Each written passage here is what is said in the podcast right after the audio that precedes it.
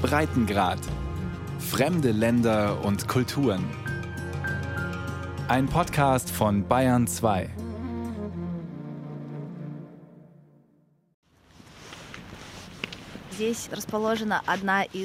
Hier befindet sich eine unserer inoffiziellen Straßengalerien mit vielen Graffiti-Stücken von verschiedenen Künstlern aus Mariupol. Aber nicht nur. Es ist immer toll, hier zu sein. Du bist im Zentrum, im Herzen von Mariupol und doch gibt dir dieser Hof ein Gefühl von Underground.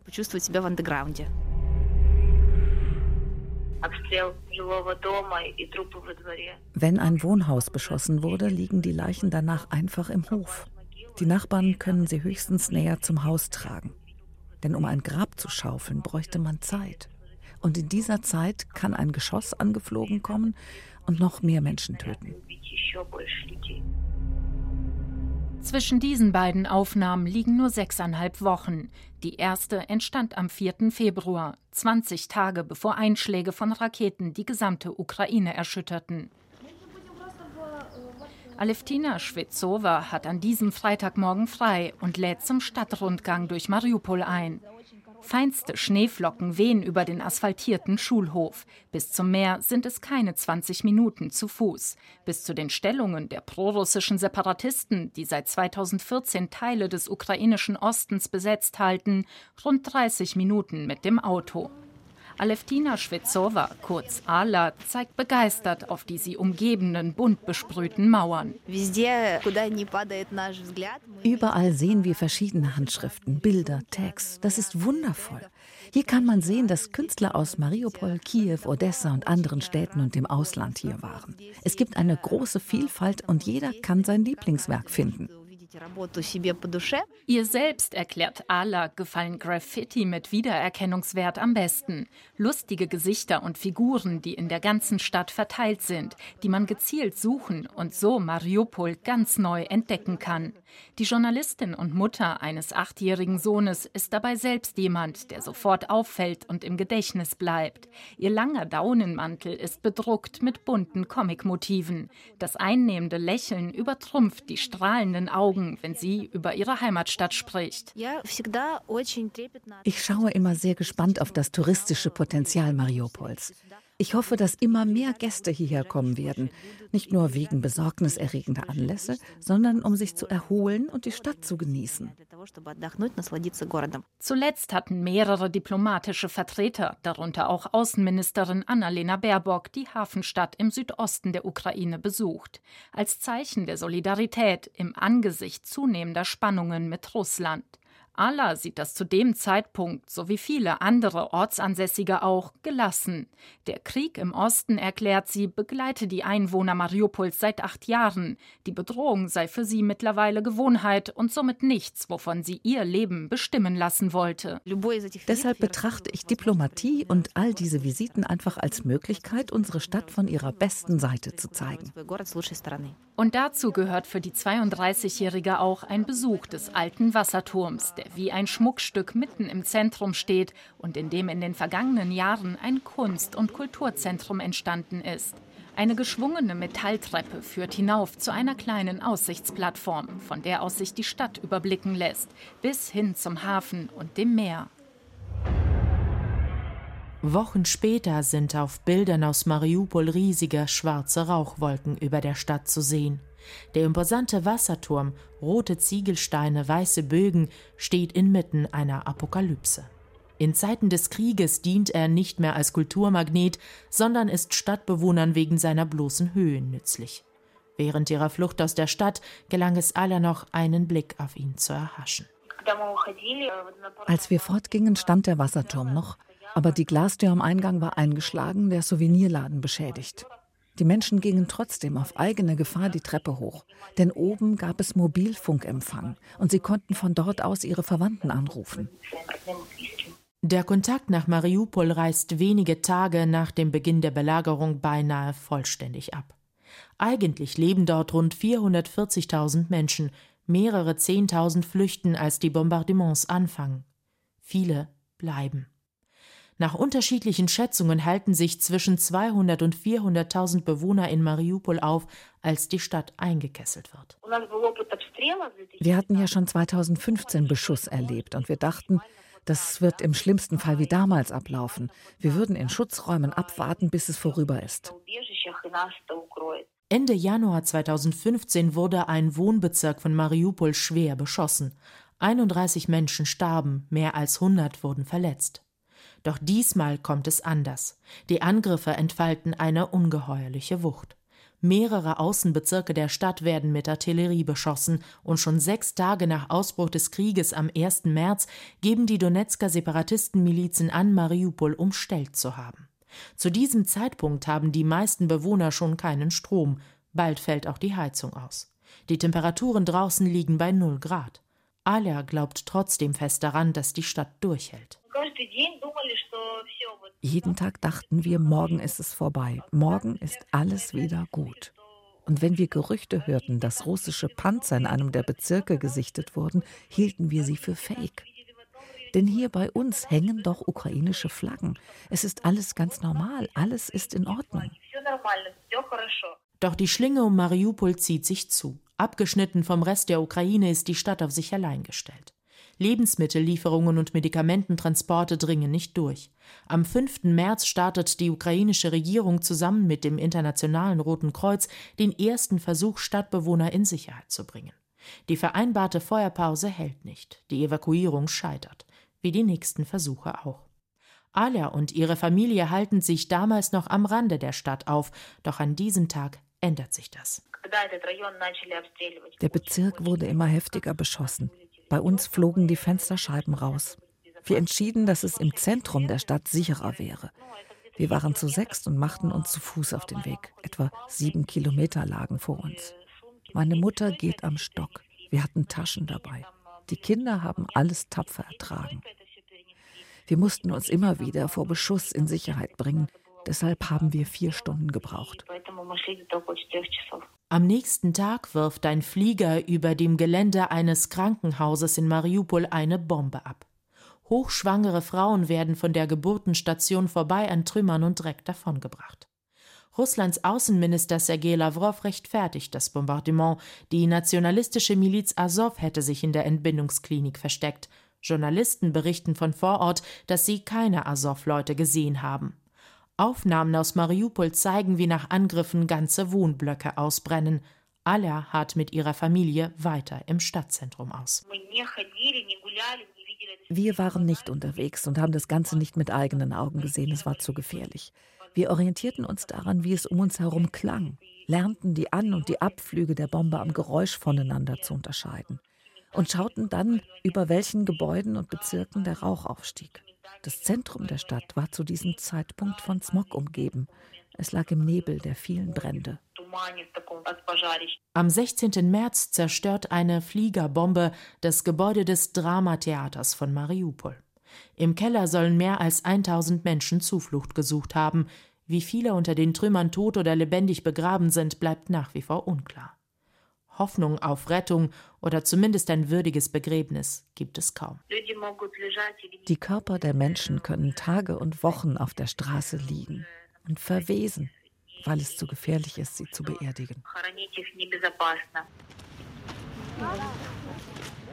Bereits im Frühsommer 2014 hatte Aleftina Schwezowa Kämpfe in und um Mariupol erlebt, allerdings nicht in diesem Ausmaß.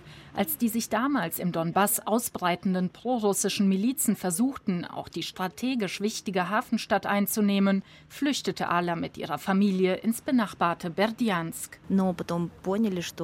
Aber wir haben sehr schnell gemerkt, dass wir unser Leben mit einem sehr kleinen Kind außerhalb von Mariupol kaum bewältigen können.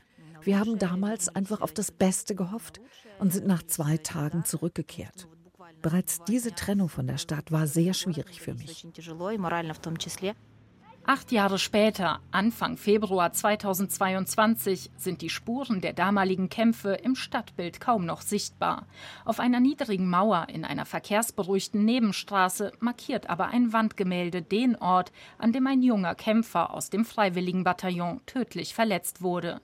Sein Porträt vor wehender ukrainischer Flagge ist für Allah auch ein wichtiges Symbol. Wenn du diesen Schmerz mit jeder Zelle gespürt und Menschen gesehen hast, die ihr Leben für ein friedliches Mariupol geopfert haben, kannst du weder die Stadt noch die einzelnen Ziegelsteine hier anders wahrnehmen. Du verstehst, dass hinter diesem freien Mariupol Menschenleben stehen. Wenige Dutzend Meter weiter taucht an einer Hauswand ein Schriftzug auf, der auf den ersten Blick kaum von einem schnell dahingesprühten Graffiti zu unterscheiden ist. Ubiegische, Versteck oder Schutzraum.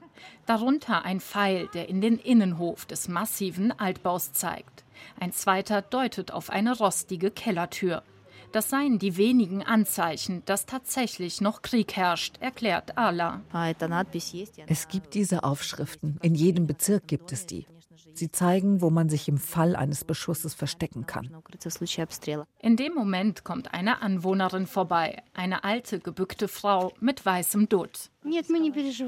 Wir machen uns keine Sorgen, hier ist unser Versteck. Ich war auch dort, habe aufgeräumt. 2014 war das, danach nicht mehr. Alles wird gut. Wir werden uns nicht mehr verstecken müssen.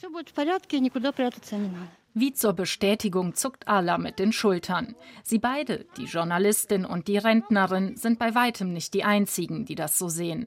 Die Stimmung im Osten der Ukraine unterscheidet sich damit wesentlich von der in den westlichen Landesteilen. In der Hauptstadt Kiew zum Beispiel, wo die Frage, wohin flüchtest du, wenn es losgeht, schon Wochen vor dem ersten Raketeneinschlag ein gängiges Smalltalk-Thema ist. Ala setzt die Stadttour fort. Am anderen Ende des Hofes, unter einem mehrere Meter hohen Torbogen, gibt es noch ein besonders interessantes Graffiti zu entdecken. Diesmal von einem Künstler aus Kharkiv.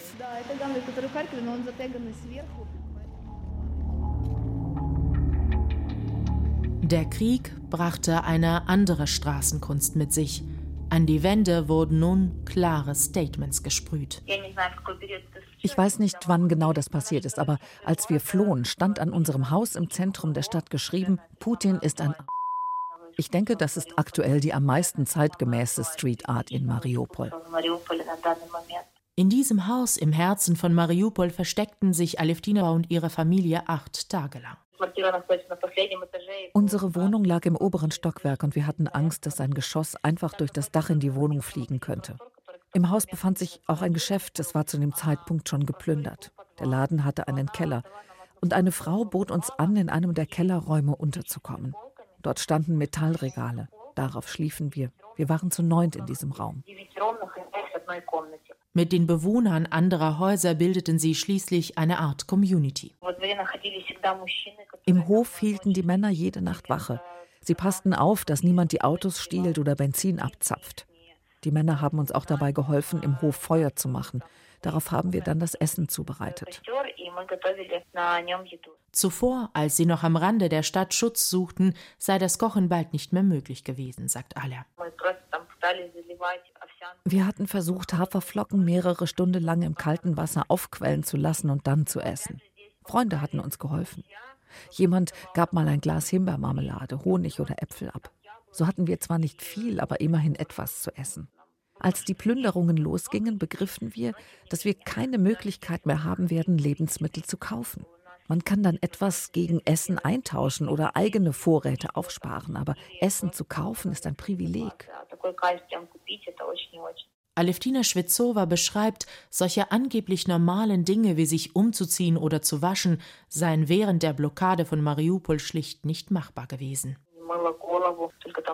Ich habe mir die Haare nicht gewaschen, nur das Gesicht. Und die Zähne habe ich geputzt. Meine Haut ist jetzt voller Schuppen an Beinen und Armen. Es gab auch keine Möglichkeit, den Kindern die Kleidung zu wechseln. Wir schliefen nachts in denselben Sachen, die wir auch tagsüber trugen. Trotz ihrer sehr schwierigen persönlichen Lage wollte Alia anderen helfen, sich für ihre geliebte Heimatstadt engagieren. so wie sie es auch früher schon getan hat. Ich wollte irgendwie nützlich sein. Mein Mann hatte zuvor als Freiwilliger dabei geholfen, das Spital zu befestigen, und ich bat ihn, mich mitzunehmen. Dort im Krankenhaus hat mir die Koordinatorin gesagt, es gebe keine konkrete Aufgabe, aber ich könnte Fußböden wischen. Das habe ich dann gemacht.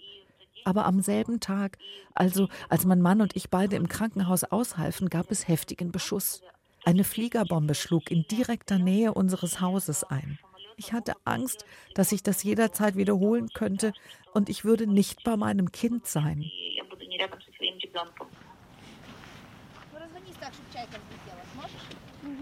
Alas achtjähriger Sohn Gleb ist auch bei dem Stadtrundgang Anfang Februar, als ihre Welt noch eine friedliche war, an ihrer Seite.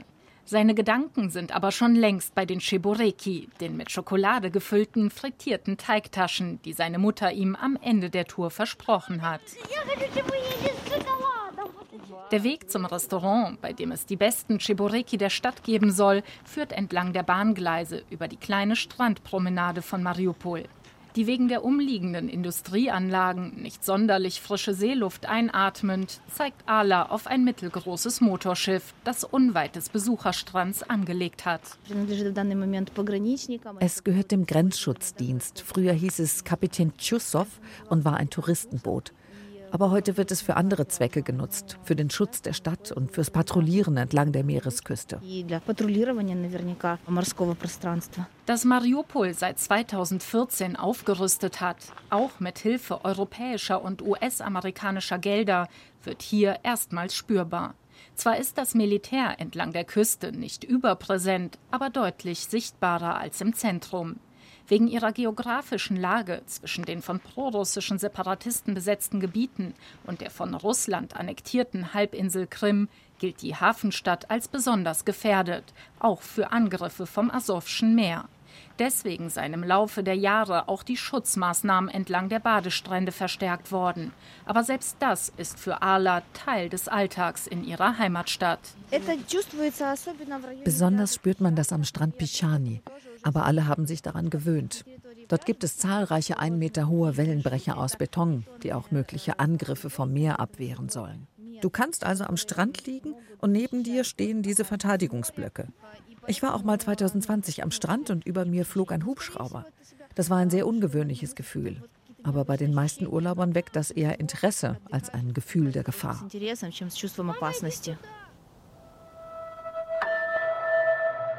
Nach dem Beginn der Belagerung bleibt Aleftina knapp drei Wochen lang in der Stadt. Mariupol und seine Bewohner sind am Ende dieser Zeit ausgemergelt. Die Stadtverwaltung gibt an, dass inzwischen 80 Prozent aller Gebäude beschädigt seien. Ich wollte die Stadt bis zuletzt nicht verlassen. Wenn nicht diese Fliegerbombe gewesen wäre und wir im Haus hätten bleiben können, wäre ich immer noch da. Weil ich mir mich ohne Mariupol nicht vorstellen kann. Die Fliegerbombe, die alle erwähnt, erschüttert auch ihr Versteck. Wir spürten, wie plötzlich das gesamte Haus wackelte. In der Nase und im Hals schmeckte ich gleichzeitig Staub und Asche. Und die Leute unten schrien, es seien welche verschüttet. In diesem Moment sehe ich, dass es einen Teil des Hauses einfach nicht mehr gibt. Vor dem Haus ist jetzt ein Riesenhaufen Erde, Trümmer und Dreck. Zusammen mit anderen versuchen Alla und ihr Mann noch jemanden zu retten. Wir haben eine junge Frau herausgeholt. Sie hat noch geatmet, ist aber nach einer halben Stunde an ihren Verletzungen gestorben. Und noch einen jungen Mann, Vanya hieß er. Er hat immer geholfen, Feuer fürs Kochen zu machen. Er war sofort tot, unter Ziegelstein, Schutt und Erde begraben.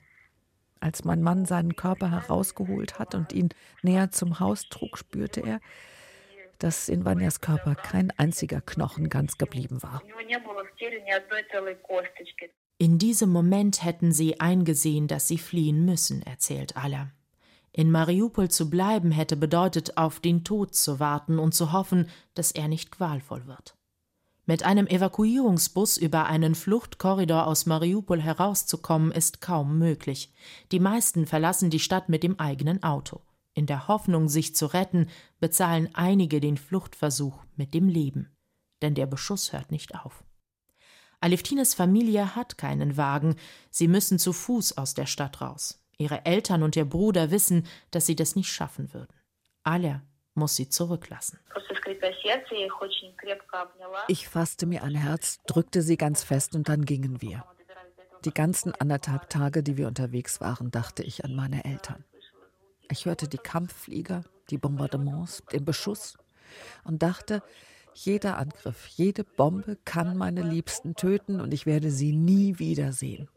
Mir war klar, je weiter wir uns von unserem Wohnort entfernen, desto geringer die Chancen zurückzukehren. Dann aber traf sie einen Bekannten, der ein Auto hatte. Er erklärte sich bereit, mit Alia zusammen zurück nach Mariupol zu fahren und ihre Familie zu retten. Sie passierten den russischen Checkpoint und waren im Stadtzentrum angekommen. Ich hatte eine Riesenangst, dass meine Eltern und mein Bruder einfach nicht mehr am Leben sind und es niemanden mehr abzuholen gibt. Mein Bekannter parkte am Nachbareingang. Ich lief in den Keller und sah, dass sie noch lebten.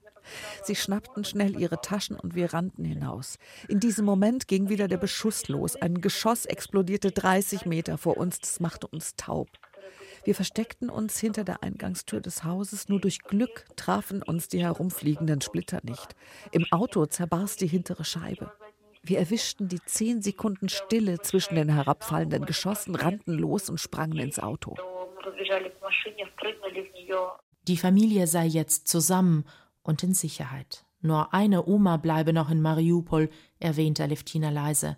Sie hoffe, die Oma überlebt. Wie vielen Menschen inzwischen die Flucht aus der Stadt gelungen ist, lässt sich nicht genau sagen. Nach verschiedenen Angaben könnte die Zahl bei etwa 100.000 liegen. Ich fühle mich komplett leer, obwohl wir am Leben und unversehrt sind. In meinem Innern klafft ein tiefer Abgrund, weil mir der Ort meiner Kraft genommen wurde. Man hat mir die Heimat gestohlen, mein Zuhause. Das Erlebte verändert einen. Man wird zu einem anderen Menschen und die eigenen Werte werden ganz anders. Man versteht, wie viel es wert ist, etwas zu essen zu haben und seine Liebsten umarmen zu können, hier und jetzt. Dass die ukrainischen Streitkräfte Mariupol halten können, gilt als unrealistisch.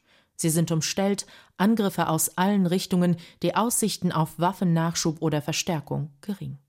Aleftina Schwitzowa gibt den Glauben nicht auf, dass Mariupol trotzdem ukrainisch bleibt. In einem Schrank in ihrem Versteck habe sie eine ukrainische Fahne gefunden, erzählt sie. Ich habe sie mitgenommen und durch alle russischen Checkpoints geschmuggelt.